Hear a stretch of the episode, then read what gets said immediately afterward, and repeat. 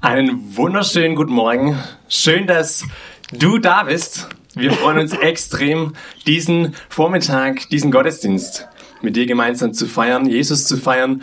Und ich freue mich. Heute haben wir einiges vor. Ziemlich schönes vor, Specials. Und es geht heute um Jesus. Das größte Special überhaupt. Ich freue mich, dass Damaris sich vorbereitet hat. Vielen Dank, Damaris, dir schon mal an dieser Stelle dass wir heute über Jesus als König sprechen werden. Deswegen eine Schätzfrage. Ich bin Jugendpastor hier in der Gemeinde, ich heiße Jan und in der Teen Time freitagsabends machen wir Schätzfragen. Schätzfrage dieses Morgens. Was schätzt du, wie viele Monarchen gibt's heute? Gerade Stand jetzt. Mal für dich kurz überlegen und dann darfst du es rausrufen 23. 23? 128. 128? 728. Okay. noch, noch, andere, noch andere Meinungen? 500. 500, okay. 200. 200. Ich habe auch sehr hoch geschätzt, aber man staunt, es sind lediglich 30 Monarchen die über 44 Monarchien irgendwie regieren, wie auch immer das klappt. Und heute geht's auch um einen Monarch vielleicht, aber vielleicht ein ganz anderer, eben dieser Jesus. Ich will für diesen Gottesdienst, für unsere gemeinsame Zeit mit Jesus jetzt noch reden und beten und lade dich dazu ein, bet gerne mit. Jesus, danke, dass du da bist. Danke, dass du uns heute ein Stück von dir auch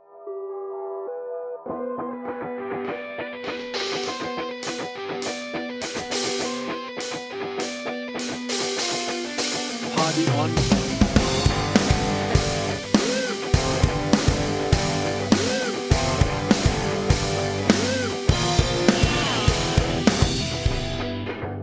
Hier ist der Podcast der Jungen Kirche Berlin-Treptow. Wir wünschen dir eine spannende und ermutigende Begegnung mit Gott.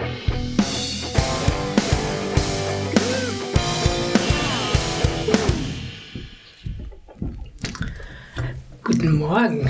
Schön, euch alle zu sehen. Sieht so voll aus heute. Schön. Ja, ist nur für mich. Klar.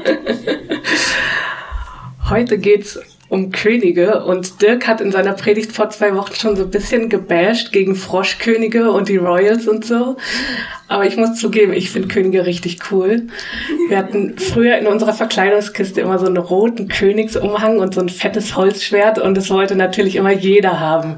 Niemand wollte das Schneemann-Kostüm anziehen oder Zauberer sein oder so. Alle wollten das Königskostüm haben. Und es hat einfach so, ein, so eine Faszination, Könige. Auch in Märchen gibt's immer einen König, der wohnt in einem schönen Schloss und hat einen großen Palast und viele Angestellte und schöne Kleider. Und auf Burgen und Festungen gibt's immer so königliche Gemäuer und ich finde es einfach unglaublich faszinierend, was für, ein, was für eine Macht das ausstrahlt, was für ein Reichtum, was für eine Schönheit das hat einfach so einen ganz besonderen Reiz, das Königliche. Auch heute gibt's ja noch Burger King, es gibt King-Size-Betten, es gibt den kleinen König, es gibt Königsberger Klopse, König der Löwen, Spargelkönigin, König Artus, König Charles, den King of Rock, es gibt die Festung Königstein, König August den Starken. Wer würde da nicht gerne selbst mal König sein? Also ich würde gerne mal so eine Krone auch aufhaben. Sieht bestimmt gut aus auch einfach mal bestimmen, wie es so läuft. Und das Beste nicht mehr arbeiten gehen und man wird immer bekocht und bekommt alle Wünsche von den Augen abgelesen. Das finde ich das Beste daran. Und auch in vielen Liedern, die wir hier im Gottesdienst singen, geht es ja um einen König. Und wenn ich das so singe, königlich strahlt dein Licht oder der König kommt oder mutig komme ich vor den Thron, dann singe ich das einfach so runter, weil ich irgendwie ein Gefühl habe, was damit gemeint ist. Aber bei uns heute kommen Könige ja eigentlich überhaupt nicht mehr vor. Wir haben keinen König und auch ein Bundeskanzler ist ja jetzt nicht das, was ein König eigentlich ist. Und um diese ursprüngliche Bedeutung des Königs mit euch zu entdecken, möchte ich euch heute auf eine Reise durch die ganze Bibel nehmen. Aber keine Angst, das wird ein Schnelldurchlauf. Also ihr müsst nicht euer Kopfkissen rausholen. Es geht ganz schnell vorbei. Das Volk Israel im Alten Testament war genauso fasziniert von Königen wie ich. Eigentlich waren die ein theokratischer Staat. Das heißt, die wurden direkt von Gott regiert. Gott hat denen die Gesetze und Ordnungen gegeben und Gott selber war König in Israel. Das war ziemlich einmalig so im alten Orient. Und die Israeliten sollten ein Königreich von Priestern sein. Von Priestern hatten wir es letzte Woche schon. Was machen Priester? Die stellen die Verbindung zwischen Gott und den Menschen her. Die machen eine Begegnung und eine Beziehung zwischen Gott und Menschen möglich. Die tragen Gottes Gegenwart zu den Menschen, seinen Segen, seine Gerechtigkeit, seine Heiligkeit und die machen Anbetung eigentlich erst möglich. Also Gott selbst ist König in Israel aber irgendwann war den Israeliten das nicht mehr genug und die haben gesagt, wir wollen so einen richtigen König, so einen König mit Palast und mit Krone und den wir anfassen und sehen können. Und Gott sagt noch, überlegt euch das gut, ob ihr wirklich so einen König haben wollt wie alle anderen Völker, weil der kann euch ganz schnell auch mal enteignen und euch als Soldaten im Krieg einsetzen. Ihr müsst seine Knechte sein, seine Mägde sein, ihr müsst für den arbeiten, ihr müsst Steuern zahlen. Und für uns klingt es total logisch, wer will schon einen König haben, was will man mit dem? Dann wird man beherrscht. Ist eigentlich nicht so cool, aber Gott akzeptiert den Wunsch der Israeliten und setzt einen König ein. Und der Plan ist eigentlich, dass auch dieser menschliche König in Abhängigkeit zu Gott regiert. Also dass auch der die Gesetze und Ordnungen Gottes befolgt. Gott setzt also einen König ein und dieser Anfang des Königreichs liegt nicht ganz so optimal, aber dann kommt König David auf den Thron. König David habt ihr bestimmt schon mal gehört. Das ist ein Mann nach dem Herzen Gottes. Der macht zwar auch einige Fehler, aber mit ihm bricht ein goldenes Zeitalter für Israel an. Denn David hört darauf, was Gott sagt. Und in dieser goldenen Zeit gibt Gott König David ein Versprechen. In 2 Samuel 7, Vers 12 bis 14.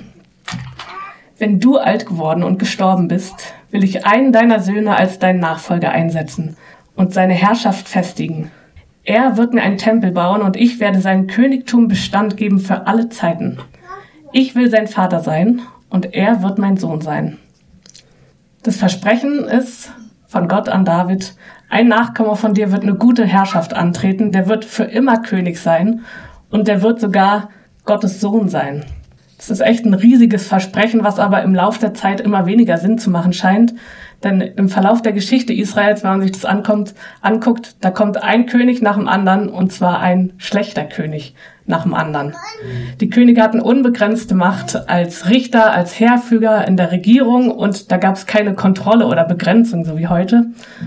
Und entscheidend für ihren Erfolg war, wie die Beziehung zu Gott und dem König aussah wie sie dieses Königreich von Priestern umsetzten. Aber die meisten dieser Könige interessierten sich eben nicht mehr für Gottes Gebote und die Folge waren Ungerechtigkeiten, Korruption, Götzendienst, Mord und Totschlag in Israel und dieses Königreich verfällt immer mehr. Die Folge ist, dass es geteilt wird und erst das Nordreich und dann das Südreich in die Gefangenschaft geführt wird. Und das Krasseste, der Tempel, dieses Zentrum der Priesterschaft der Anbetung und Jerusalem, die Hauptstadt, werden vollkommen zerstört. Dieses Königreich von Priestern ist also am Ende grandios gescheitert, kann man sagen. Und Israel hat eigentlich gar nichts mehr. Kein Land, in dem sie wohnen können, kein König, der mit Gerechtigkeit regiert, kein Tempel, um in Gottes Gegenwart zu kommen. Und dieses Versprechen, was Gott gegeben hat, das scheint irgendwie ja ein Fehler zu, sehen, zu sein, weil was soll jetzt noch kommen? Wir hatten einen König nach dem anderen, wir haben das probiert, aber die haben uns nichts als Zerbruch gebracht. Und an dieser Stelle sind wir schon zwischen Alten und Neuen Testament angekommen und da liegen 400 Jahre Stille. Erst sind die Israeliten unter persischer Herrschaft, dann unter Alexander dem Großen, dann können sie 80 Jahre lang ein unabhängiger Staat sein, bis sie 63 vor Christus ähm, der römischen Herrschaft unterworfen werden und es keinen Staat Israel mehr gibt. Das jüdische Volk ist zerrissen und von der Besatzung der Römer unterdrückt. Was ist jetzt mit Gottes Versprechen? diese Verheißung besteht ja eigentlich nach wie vor und damit auch die Hoffnung, dass dieser Unterdrückung der Römer ein Ende gemacht wird. Dass wir ein freier, souveräner Staat sein können, dass eine neue goldene Zeit anbricht, wie bei König David. Dass wieder Freiheit kommt und Frieden, wirtschaftlicher Aufschwung, geistliche Erneuerung, ein Leben unter Gottes Segen und Schutz. Das klingt irgendwie wie ein Traum, aber so hat der Prophet Jesaja schon im Alten Testament vorausgesagt, in Jesaja 9. Das Volk, das in der Finsternis lebt, sieht ein großes Licht. Hell strahlt es auf über denen, die ohne Hoffnung sind. Du, Herr, machst Israel wieder zu einem großen Volk und schenkst ihnen überströmende Freude. Sie sind fröhlich wie nach einer reichen Ernte, sie jubeln wie nach einem Sieg, wenn die Beute verteilt wird. So wie du Israel damals aus der Gewalt der Midianiter gerettet hast, so befreist du sie dann von der schweren Last der Fremdherrschaft. Du zerbrichst die Peitsche, mit der sie zur Zwangsarbeit getrieben werden. Die Soldatenstiefel, die beim Marschieren so laut dröhnen und all die blutverschmierten Kampfgewänder werden ins Feuer geworfen und verbrannt. Denn uns ist ein Kind geboren. Ein Sohn ist uns geschenkt. Er wird die Herrschaft übernehmen. Man nennt ihn wunderbarer Ratgeber, starker Gott, ewiger Vater, Friedensfürst. Er wird seine Herrschaft weit ausdehnen und dauerhaften Frieden bringen. Auf dem Thron Davids wird er regieren und sein Reich auf Recht und Gerechtigkeit gründen, jetzt und für alle Zeit. Der Herr, der allmächtige Gott, wird dies eintreffen lassen. Leidenschaftlich verfolgt er sein Ziel. Gott verfolgt sein Ziel, denn genau in diese dunkle Zeit hinein wird ein Kind geboren und ein geheimnisvoller Stern geht auf. Ist wahrscheinlich alle, welche Geschichte jetzt kommt. Yay, Weihnachten. Und kurz darauf, nachdem dieses Kind geboren wurde, kommen ja auch die Hirten, aber die Sterndeuter aus dem Osten nach Jerusalem. Ich hatte äh, neulich eine Diskussion mit meinem Tante, ob die auf Elefanten oder Kamelen geritten sind, Sterndeuter. Also bei unserer Krippe ist da kein Elefant dabei, aber naja, keine Ahnung. Mit Uber sind sie jedenfalls nicht gekommen. Aber es waren orientalische Gelehrte, die Sterne deuten konnten und die waren oft an Königshöfen angestellt als Berater oder Beamte. Und die haben diesen Stern aufgehen sehen, der die Geburt des neuen Königs ankündigt. Und da suchen sie natürlich erstmal klar in der Hauptstadt, in Jerusalem. In Matthäus 2 steht die Geschichte der Sterndeuter. Wo finden wir den neugeborenen König der Juden? Wir haben seinen Stern aufgehen sehen und sind gekommen, um uns vor ihm niederzuwerfen. Als König Herodes das hörte, erschrak er und mit ihm ganz Jerusalem. Er ließ alle führenden Priester und Gesetzeslehrer im Volk Gottes zu sich kommen und fragte sie, wo soll der versprochene Retter geboren werden? Sie antworteten in Bethlehem, in Judäa. Jesus ist gerade geboren, gerade mal ein Kleinkind, und die Reaktionen auf ihn könnten jetzt schon nicht unterschiedlicher sein. Die Sterndeuter haben ihn als König erkannt und wollen ihm die Ehre erweisen. König Herodes und ganz Jerusalem erschrecken, weil sie ihre Macht gefährdet sehen. Wenn jetzt schon die fremden Beamten kommen und, und sich vor diesem neuen König niederwerfen wollen, das kann für uns nichts Gutes bedeuten. Und Herodes geht sogar noch weiter. Er erkundigt sich heimlich, wo dieser König geboren werden soll, um ihn zu beseitigen.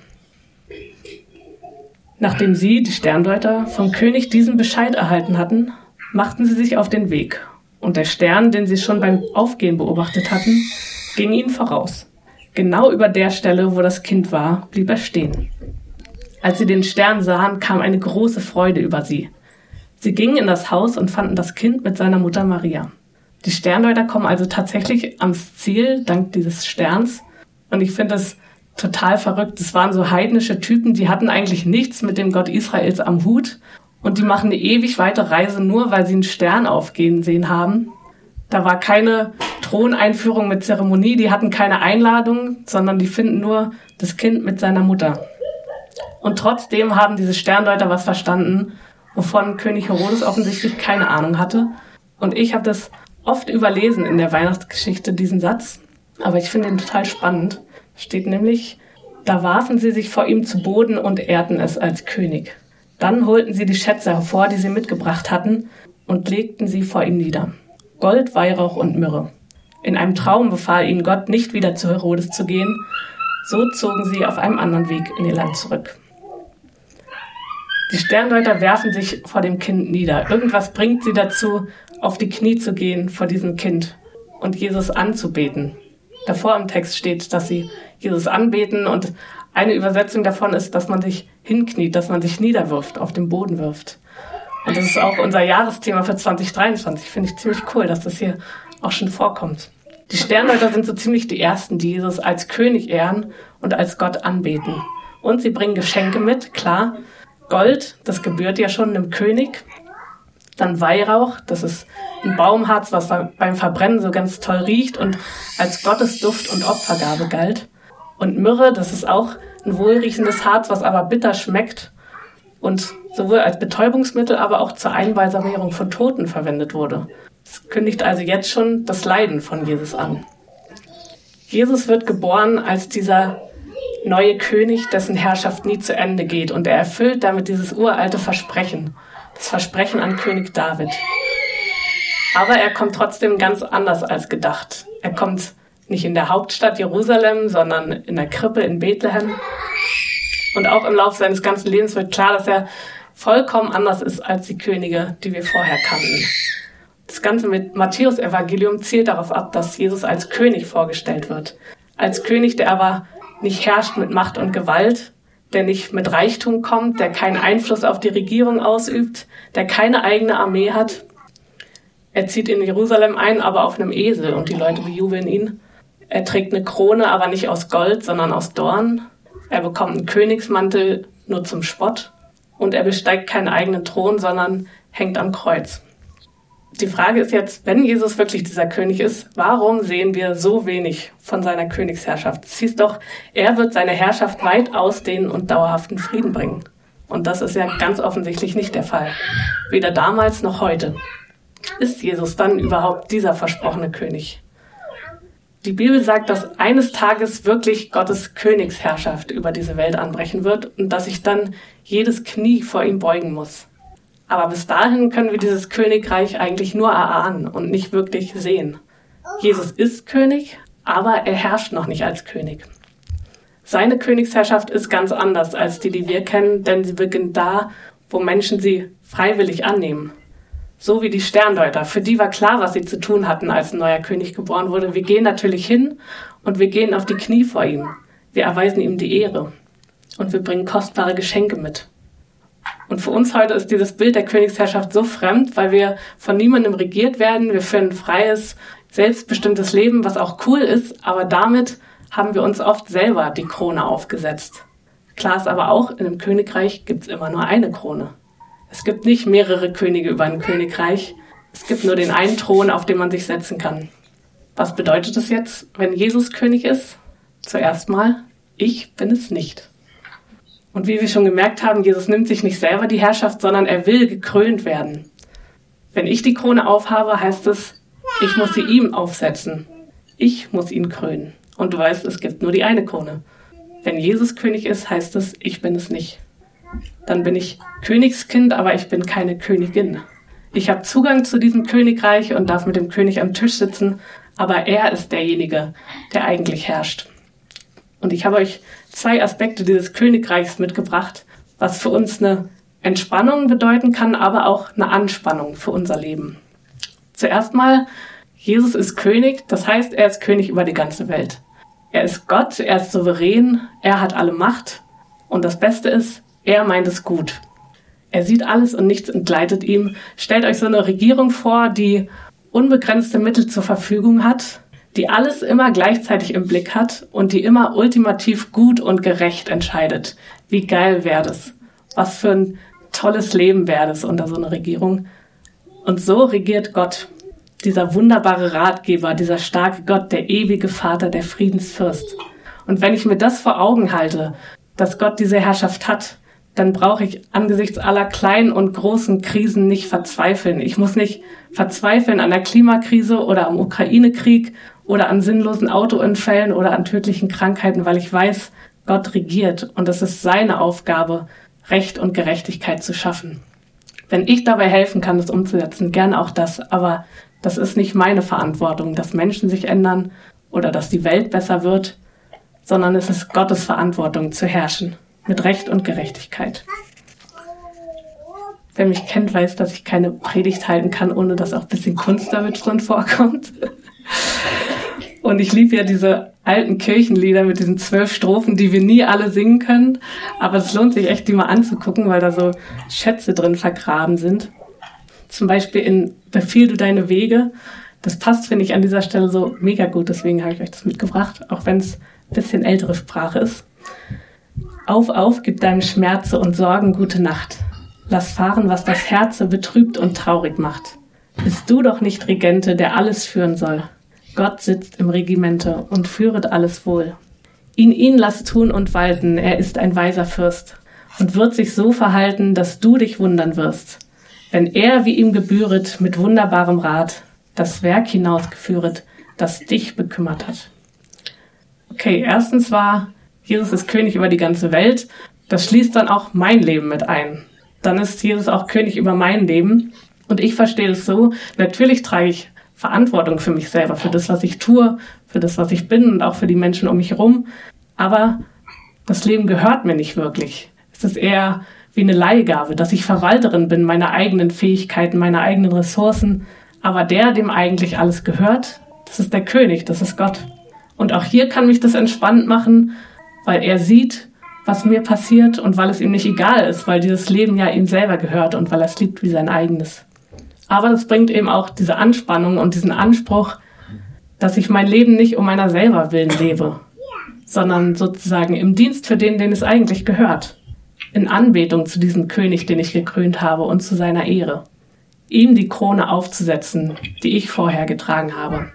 Jetzt fragst du dich vielleicht, warum soll ich das denn machen, wenn sich am Ende sowieso jedes Knie beugen muss? Warum soll ich jetzt schon Jesus die Krone aufsetzen? Das macht doch irgendwie keinen Sinn. Da verliere ich ja was. Das Schicksal des Volkes ist immer total abhängig von dem König, den es hat. Die hatten da kein Mitspracherecht, wie der regiert. Und meistens war es eben ein König, der nicht so nach gerecht, nach Recht und Gerechtigkeit strebte. Und diese Abhängigkeit ist immer dann schlecht, wenn der, von dem wir abhängig sind, es nicht komplett gut meint und nicht komplett gut macht. Aber wie hat sich dieser König Jesus vorgestellt? Wie wurde er angekündigt? Als wunderbarer Ratgeber, als starker Gott, als ewiger Vater und als Friedensfürst. Er ist derjenige, der es wirklich gut meint und gut macht. Die einfache Antwort ist, er ist ganz einfach wert, König genannt zu werden. Er ist es wert, gekrönt zu werden von mir. Er ist es wert, dass ich vor ihm auf die Knie gehe. Ich habe mir vor ein paar Wochen mit Freunden in Erfurt den Dom angeschaut und da habe ich an die Predigt von heute gedacht und habe gedacht, eigentlich ist es doch hier so ein Palast, der Gott gebührt. Überall sind schöne Figuren irgendwie und Wandmalereien und Mosaikfenster und es ist so ein riesiges Gebäude mit Säulengängen. Warum habe ich das Gefühl, dass Gott hier nicht wirklich wohnt? Dass er so selten hier ist im Lauf der Jahrhunderte? Ich glaube, es ist, weil es im Kern nicht wirklich um Jesus geht. Da waren alle möglichen Heiligen abgebildet und Gestalten, die ich nicht mal zuordnen konnte. Aber selten ging es wirklich um das, was wer Jesus ist. Und dann hatte ich noch eine ganz andere ähm, Erfahrung in einem Dom, nämlich im Berliner Dom. Da durften wir im Januar als äh, Lobpreisband bei einem Gebetstreffen spielen. Und zwar richtig cool und mega beeindruckend. Äh, ich habe hier ein Bild mitgebracht. Allein schon durch diese riesigen ja, Pforten reinzukommen und, und diese, unter dieser goldenen Kuppel zu stehen und alles ist mega schön gestaltet und äh, ja, irgendwie prunkvoll. Und in diesem Dom haben wir gesungen, der König kommt. Alles wird sich beugen, wenn der König kommt, mit Anmut und Ehre den Raum betritt. Nichts hat mehr Bedeutung als vor ihm niederknien, flehen, dass sein Feuer sich verbreitet. Macht auf die Tore für den Herrn, ebnet ihm die Wege. Hosianna, der König kommt. Und das Coole fand ich daran, dass am Ende äh, Christian Cicconi noch auf uns zukam, der Vorstand der Berliner Stadtmission, und meinte, er konnte mit solchen prunkvollen und prächtig gestalteten Kirchen eigentlich nie viel anfangen, aber dieses Lied hat ihn das ein bisschen näher gebracht. Der König kommt mit Anmut und Ehre in seinen Palast. Und es war so eine ganz gegensätzliche Erfahrung zu dem, was ich im Erfurter Dom gedacht hatte, weil es im Kern um Jesus ging wenn es um Jesus geht, dann füllt er den Raum. Dann gibt er allem, was schon da ist, Bedeutung. Das ist wie eine Tür aufgeht und plötzlich darf man mit dem König am Tisch sitzen und alles andere wird nicht so wichtig neben seinem Thron und verliert an Bedeutung gegenüber seiner Krone. Jesus regiert, er ist der König, auf den die Menschen seit Jahrtausenden gewartet haben. Und das macht mich entspannt, weil er alles in der Hand hat und weil er die Verantwortung trägt für die Welt und für mein Leben. Und es macht mich gespannt, weil er mitreden darf bei mir und weil er das Zentrum ist, um den es wirklich geht, das Zentrum unserer Anbetung. Aber dafür braucht es eben das, dass ich die Krone von meinem Kopf nehme und ihm aufsetze. Weil wir Königskinder sind, keine Könige und Königinnen. Wir dürfen Platz nehmen am Tisch des Königs, aber er ist es, vor dem wir auf die Knie gehen. Und ich wünsche mir das, dass du diese Geschichte der Sterndeuter mit in deine Vorweihnachtszeit nimmst die Sterndeuter sehen diesen neuen Stern aufgehen und die laufen los, ohne zu zögern. Die finden den König und gehen auf die Knie beten an und damit geht die Geschichte eigentlich erst richtig los. Amen.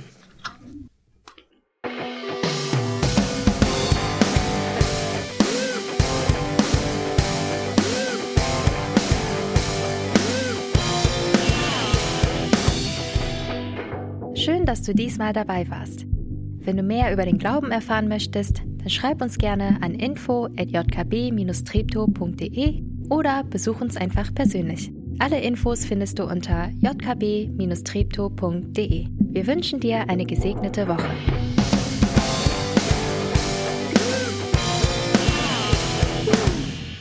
Seit 15 Jahren gibt es die junge Kirche Berlin hier in Johannisthal. Und seit 15 Jahren finden Menschen hier ein Zuhause.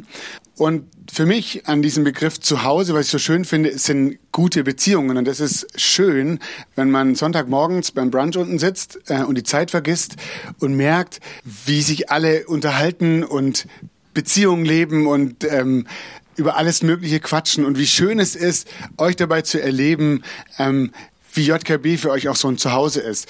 Das, das Zweite ist, was Menschen hier gefunden haben, ist diesen König Jesus und haben gemerkt, wow, das ist wirklich einer, dem ich mich und mein Leben anvertrauen kann. Und das wünschen wir uns auch, dass es weiterhin Menschen entdecken. Und eine Sache, die wir, an die wir fest glauben und wo wir von überzeugt sind, dass wir sagen, wir wollen, dass diese JKB nicht nur für Johannisteil da ist, sondern wir wünschen uns eigentlich, dass diese Gemeinde multipliziert wird.